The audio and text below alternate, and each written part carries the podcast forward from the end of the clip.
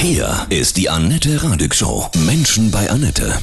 Ich freue mich sehr. Heute mein Gast, jeder Fußballfan kennt Jörg Dahlmann. Hallo Jörg, ich grüße Sie ganz herzlich. Hallo, grüße Sie auch, Annette. 40 Jahre sind Sie Kultreporter, Sportreporter. Jetzt ist Ihre Biografie draußen und sie heißt immer geradeaus kernige Sprüche, dafür kennen wir sie. Ne? Sie sind über, ausgerechnet über die schöne Simone Tomalla gestolpert. Ja, in gewisser Weise schon. Also, also erstmal bin ich trotzdem summa summarum dankbar für die 40 Jahre, die ich äh, Fernsehreporter sein durfte. ZDF, Sat1, Premiere, Sky, TM3, Sport ja. 1, äh, bei denen bin ich überall gewesen. Bin also sehr dankbar dafür. Natürlich, äh, Sie sprechen das an, das Ende war unschön, deswegen, weil ein Spruch über Sophia Tomalla von einigen Menschen als äh, Sexismus ausgelegt wurde.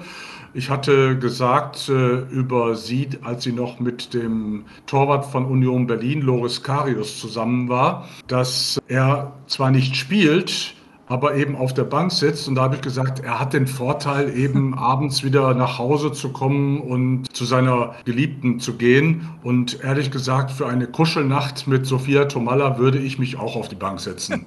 ich finde das ja. nicht schlimm, überhaupt nicht. Ich persönlich auch nicht, aber ich, äh, es gibt eben einige Leute, die finden es schlimm. Ich habe mich auch bei denen entschuldigt, die es schlimm finden. Aber ich glaube, dass, äh, wenn ich mal beziffern dürfte, so 90 Prozent der Menschen sagen, hey, das ist ein Spruch, ja. Okay, kann man, kann man drüber, geschmäcklerisch drüber reden, ist das ein Altherrenspruch, ist das äh, einer, der vielleicht nicht so lustig ist, aber, aber es ist eben ein Spruch, dass dann eben der Sender äh, so eine Nummer draus gemacht mhm. hat und äh, mich quasi deswegen gefeuert hat, äh, finde ich absolutes No-Go. Das muss ich auch im Nachhinein, auch ein Jahr später noch sagen. Es war Sky. Ja. Was hat denn Simone selber dazu gesagt? Ich meine, die betrifft es ja nun am meisten. Ja, die fand das total witzig ah. und cool. Die hat gelacht, die hat sich ja. schlapp gelacht, hat sie gesagt. Und sie hat so zusätzlich noch gesagt, das war eine Ehre für mich. Ich habe mich geschmeichelt gefühlt. Und äh, sie hat auch netterweise in meinem neuen Buch ein extra Kapitel geschrieben, wo sie das Ganze erläutert und sagt, hey Leute, seid mal ein bisschen lockerer mhm. und äh, nehmt nicht jedes Wort so ernst und äh, nicht sofort mit Shitstorms reagieren. Sie sagt selbst, sie selbst sei die Queen of Shitstorms, also sie sei es gewohnt und das, äh, da kommst du schon durch, Jörg, meinte sie zu mir. Da ist die Welt ein bisschen härter geworden, ne? Also vor 15 Jahren, da hätte doch alle drüber gelacht und fertig, oder? Es ist ja, so das Ding ein bisschen sind, empfindsamer. Absolut. Das Ding ist eben, dass die sozialen Medien da härter geworden mhm. sind, vor allem Twitter. Da sind eben sehr viele Leute unterwegs, die anonym schreiben, die, ja, die einfach negativ sind, die einfach alles, äh, alles negativ bewerten. Und äh, so kam das eben, als einige Leute das angeschoben haben auf Twitter vor etwas über einem Jahr. Dann haben sich natürlich einige dann draufgeworfen auf den Zug, die mich eh als Reporter nicht leiden können das, äh, damit müssen wir als Reporter ohnehin leben, dass einige uns mögen und einige ja. uns eben nicht mögen. Und äh, ja, und, und, so kam dann eben äh, zustande, dass äh, einige Leute sich aufgeregt haben. Und das Schlimme, das ist alles nicht so schlimm. Damit kann ich auch leben. Mhm. Aber das Schlimme ist dann eben, dass ein Unternehmen wie Sky, das ist ein Weltunternehmen, ja, dass die dann einfach so blöd reagieren und sagen, Huhu, da sind einige auf Twitter unterwegs und dem Reporter, dem stärken wir nicht den Rücken, sondern fallen ihm in den Rücken. Ist es dann vielleicht auch so gewesen, vielleicht Ihre eigene Überlegung, dass man sie sowieso auf der Abschussliste hatte und dass das dann gerade recht kam? Nee, nee. Abschussliste war ich nicht. Es ist äh, so, dass äh, ganz früher waren Chefstar Burkhard Weber, Carsten Schmidt, die ähm, äh, mich geholt haben, die mich super finden, die mich gut finden. Die sind beide gegangen, einer zu Hertha, der andere ist gestorben. Und dann kamen eben neue Leute dahin und die eben nicht so Fans von mir sind. Natürlich kann man das betrachten als Abschussliste, aber die sind, waren eben nicht so Fans von mir. Mhm. Und die reagieren dann eben bei mir etwas dünnhäutiger. Ich glaube, wenn der ein oder andere meiner Kollegen das Gleiche gesagt hätte, wäre möglicherweise nicht so ein Ding entstanden. Ja, aber Sportreporter, finde ich, die müssen doch auch polarisieren. Ja, das ist doch Belariti zum Beispiel, ne? Der hat ja auch so eine Fangemeinde und dann so eine, die sagt, oh, schon wieder Belariti, ja. ne? Hm. Das haben wir alle. Ja, also ja. haben alle Reporter. Es gibt äh, auch Wolf Fuß, der für mich äh, derzeit der Beste ist auf dem deutschen Markt. Auch der hat seine Gegner, auch wenn er eben der Beste ist. Also damit müssen wir leben. Ernst Huberti, das ist der Godfather äh, des Sportjournalismus. Der ist jetzt 95 Jahre alt. Der hat früher die Sportschau moderiert. Äh, der hat äh, uns ausgebildet äh, in den letzten Jahrzehnten.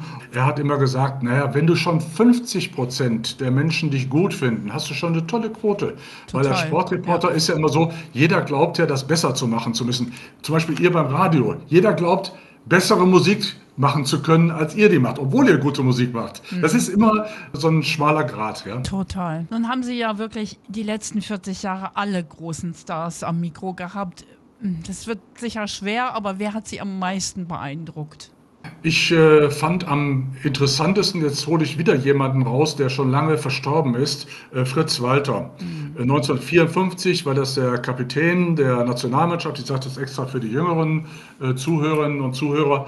Und äh, mit ihm war ich zusammen im Wankdorf-Stadion in äh, Bern, da wo Deutschland nach dem Krieg, muss man sich vorstellen, es war neun Jahre nach Kriegsende, Deutschland konnte keiner leiden. Wir waren in einer schwierigen wirtschaftlichen Situation und dann holt die deutsche Mannschaft die Weltmeisterschaft Weltmeisterschaft gegen die Favorisiten Ungarn. Und mit dem Fritz Walter bin ich nochmal äh, durchs Stadion gelaufen, wo er Weltmeister wurde. Und dann kamen ihm beim Interview die Tränen. Und ich muss ganz ehrlich sagen, ich war so emotional gepackt, dass mhm. mir auch die Tränen kamen. Ich habe geheult auf dem Platz beim Interview wie ein Schlosshund.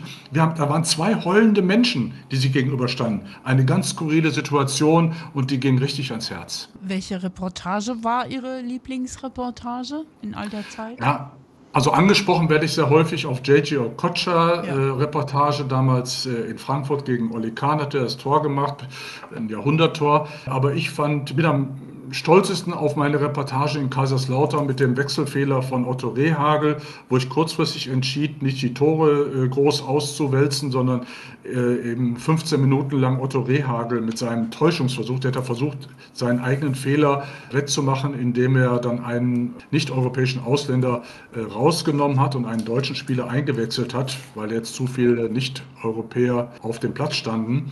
Und da hat er gedacht, das würde keiner bemerken. Wir haben es dann alle bemerkt und das war ja natürlich ein richtiger Täuschungsversuch und das war einfach lustig, weil mhm. dann eben auch solche Leute wie Michael Ballack, äh, die, äh, die haben sich einfach krank gelacht dann schon währenddessen, als dass es im großen Otto Rehagel passiert. Vermissen Sie Ihre Reporterkabine? Also ich vermisse natürlich äh, meine Reporterkabine. Mir hat das sehr viel Spaß gemacht und ich bin ein Reporter-Junkie.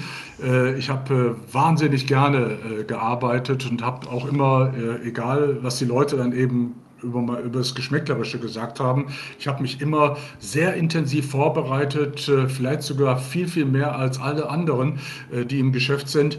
Und äh, ich sage mir immer, die Fakten, die müssen auf jeden Fall stimmen.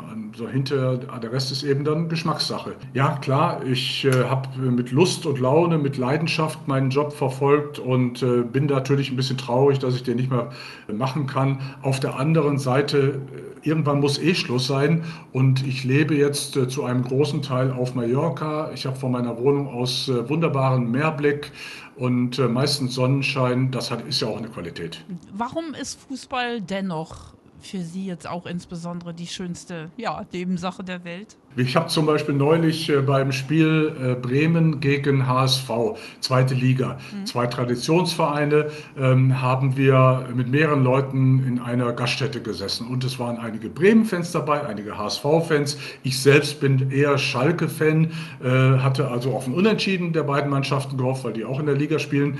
Und äh, ah, das waren so viele Sprüche und wir haben so viel gelacht und haben so viel Spaß gehabt. Das war so kommunikativ. Es war einfach wunderbar und herrlich. Und und äh, ich sehe das ja auch, äh, wenn ich in die Stadien gucke, äh, was die Leute für einen Spaß haben. Und äh, ja, den habe ich eben auch beim Fußball. In Ihrem Buch schreiben Sie auch, dass Sie dreimal Krebs gehabt haben. Können Sie ein bisschen Hoffnung machen für Menschen, denen es auch gerade nicht gut geht, ja, die, die sich auch gerade zurückkämpfen ins Leben oder die gerade diese Diagnose bekommen haben? Ja, auf jeden Fall ähm, möchte ich allen sagen, einfach nie aufgeben, nie den Kopf äh, in den Sand stecken und vor allem, äh, mein Appell geht ja in dem Buch äh, auch vor allem an die Menschen, die äh, zu sorglos umgehen mit äh, Vorsorgeuntersuchungen, die einfach sagen, ich habe vielleicht Angst vor der Untersuchung oder Angst, dass ich vielleicht was habe. Ähm, nein, äh, lasst euch untersuchen, gerade wenn ihr ein gewisses Alter erreicht habt. Wenn man 40 Jahre ist, muss man einfach jetzt mal eine, eine Darmspiegelung machen, Magenspiegelung und äh, die Prostatawerte dann ab 50 spätestens äh, untersuchen lassen, indem einfach Blut abgenommen wird. Und gerade die Menschen, das gibt so viele Menschen, die in ihrer familiäre schon, in ihrer Familie Fälle von Krebs hatten, von Darmkrebs, Magenkrebs beispielsweise, und die trotzdem nicht äh, zum Arzt gehen und sich untersuchen lassen, weil es gibt ja sehr häufig eine familiäre Häufung. Und da möchte ich alle Menschen ermutigen, geht zur Untersuchung. Ich habe das jetzt ein paar Mal gemacht und ich freue mich so wie Bolle, wenn Menschen anschließend mir schreiben und auf meinem Instagram-Account zum Beispiel mir schreiben und sagen, ja, wir haben das gemacht, es ist tatsächlich was gefunden worden und wir sind Ihnen dankbar, dass Sie mir den Impuls gegeben haben. Darüber bin ich dann am Ende mega stolz. Das ist auch eine Botschaft Ihres Buches, immer geradeaus. Ja, genau. Mhm. Und ich gehe da auch offen mit um. Ich finde immer, ja. Krebs, äh, man muss offen mit umgehen und äh, gerade den Menschen die Angst nehmen, das ist das Wichtige in dieser Zeit, wo es Ihnen nicht so gut ging und überhaupt im Leben. Welche Kraft treibt Sie an, Herr Dahlmann? Ich bin äh, grundauf ein sehr, sehr positiver Mensch. Also bei mir ist das äh, Glas immer halb voll, nicht halb leer. Äh, ich bin so ein Anti-Twitter-Hater sozusagen.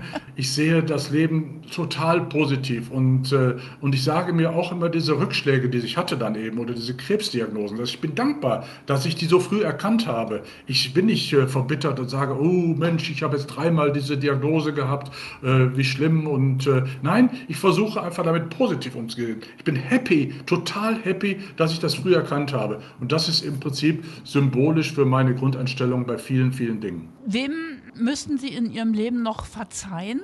Gibt es da jemanden? Ja, gibt sicherlich einige Leute. Ich finde zum Beispiel in meiner beruflichen Laufbahn bin ich mit Berti Vogt so hart umgegangen. In der Zeit vor allem von RAN, da war ich Nationalmannschaftsreporter, als Berti Vogt äh, Bundestrainer war. Und den haben wir schon sehr hart angefasst und zu hart angefasst. Äh, Dinge gemacht, die man vielleicht äh, nicht tun sollte.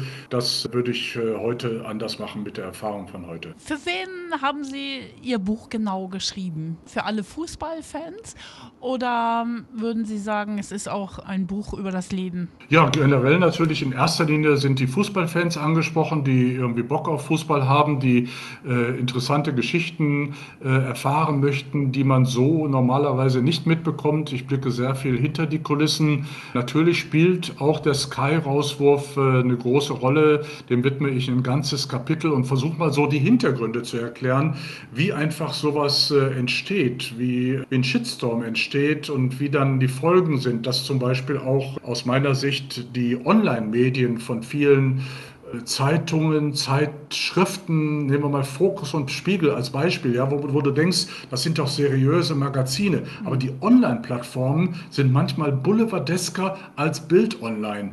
Und äh, solche Dinge versuche ich dann einfach in diesem Buch zu erwähnen. Oder Beispiel, das krasseste Beispiel äh, nach meinem Rauswurf äh, wegen des Sushi-Spruchs, kann ich gleich nochmal genau erklären, was ich da gesagt habe. Da hatte eine Zeitung im Westen, hieß auch der Westen von der Funke Mediengruppe, die haben äh, in der Überschrift, glaube ich, geschrieben, wie lange macht Sky das noch mit? Fans laufen Sturm gegen Dahlmann und hat dann im Artikel nur Twitter-Hater aufgelistet. Ja. Das ist für mich kein keine seriöser Journalismus. Also da musst du auch mal in dem Fall beispielsweise die Japanerinnen und Japaner fragen, wie die äh, den Begriff, und jetzt komme ich dazu, ich habe gesagt äh, über einen Spieler, von Hannover 96, der aufs Tor geschossen hat. Das wäre sein äh, erster Treffer in Deutschland gewesen. Den letzten hat er im Land der Sushis erzielt. Und äh, dann haben mir die Hater dann eben unterstellt, ich meinte damit mit Sushis Japaner, was ich im Leben nicht sagen würde, auch nicht privat, auch nicht im Vollsuff, würde ich das sagen. Ich habe natürlich die Köstlichkeiten gemeint. Und die Japanerinnen haben mir geschrieben und Japaner haben gesagt, wir sind stolz, das Land der Sushis zu sein. Aber nee, da hat äh, Sky dann eben auch wieder scheiße, auf gut Deutsch, Entschuldigung für das Wort, reagiert und haben dann äh, mich tatsächlich dann gekickt nach dieser Geschichte. Ja Einfach mal so raushauen Sprüche ist nicht mehr. Das war früher echt einfacher. Ja, die Menschen sind äh, kritischer geworden. Ich äh, gehe auch in dem Buch auf die Probleme mit Sexismus, Rassismus, Gendern. Ich, Annette, ich kann mir vorstellen, dass ihr auch genau höllisch aufpassen müsst, was ihr sagt. Und dass dann auch, wenn eine Formulierung, eine Floskel, die kommt, die gar nicht so gemeint ist, aber die anders bewertet wird. Nehmen wir die ganze Diskussion mit Indianer. Ja? Äh, da gibt es ja auch wenige Menschen, die sich darüber aufregen. Die Masse findet es äh, nach wie vor in Ordnung, äh, das so zu sagen. Und ich glaube auch Indianer selbst, äh, viele haben nichts dagegen, Indianer genannt zu werden. Und auch nicht, dass Menschen sich verkleiden zu Karneval als Indianer. Oder Schneewittchen und die sieben Zwerge soll jetzt umgeschrieben werden, tatsächlich, weil äh, Zwerge auch diskriminierend ist. Ich hat meine, alles seine Grenzen, ne? oh, alles ja. hat irgendwo seine Grenze. Aber Jörg, Sie sind wirklich, ich, man hört diese Lebensfreude, ja, dieses sonnige, das ist bestimmt nicht nur die mallorquinische Sonne. Sie sind so, ja, wie Sie sind. Ja, es ist wirklich so. Und ich habe immer, äh, immer Spaß gehabt auch an meinem mhm. Job. Ich habe zum Beispiel Kollegen gehabt, die haben dann gesagt, oh, hoffentlich ist das hier bald vorbei, nur noch eine Stunde, dann oh äh, geht's heim. Äh, so würde ich nie denken. So ein Spruch ist von mir nie rausgekommen, weil mir immer der Job Spaß gemacht hat. Ich habe Bock auf äh, ja. Job gehabt. Naja, und ich meine, wie viele Jungs und junge Männer träumen davon, Sportreporter zu werden, ja, und dann so eine, so eine Einstellung zu haben, wenn man es dann auch macht. Das ist ja die Berufung Leben. Ne? Ja, absolut. Mhm. Genau. Jörg Dahlmann, vielen, vielen tausend Dank. Ich wünsche Ihnen ganz viel Erfolg für Ihr Buch, immer geradeaus. Tore, Typen, Turbulenzen und ja. von Herzen alles Liebe. Und vielen Dank. Viel Spaß auch äh, auf Ihrem Sender. Ich selbst bin ja auch ein Rock-Fan. Ich war gut. ja früher in einer Rock-Disco in Gießen, die mhm. hieß Red Brick, habe ich äh, Musik aufgelegt und hat Spaß gemacht. Ja, ein cooler Rocker, Jörg Dahlmann auch noch. Alles Liebe. tschüss, ciao. Ciao, tschüss, tschüss.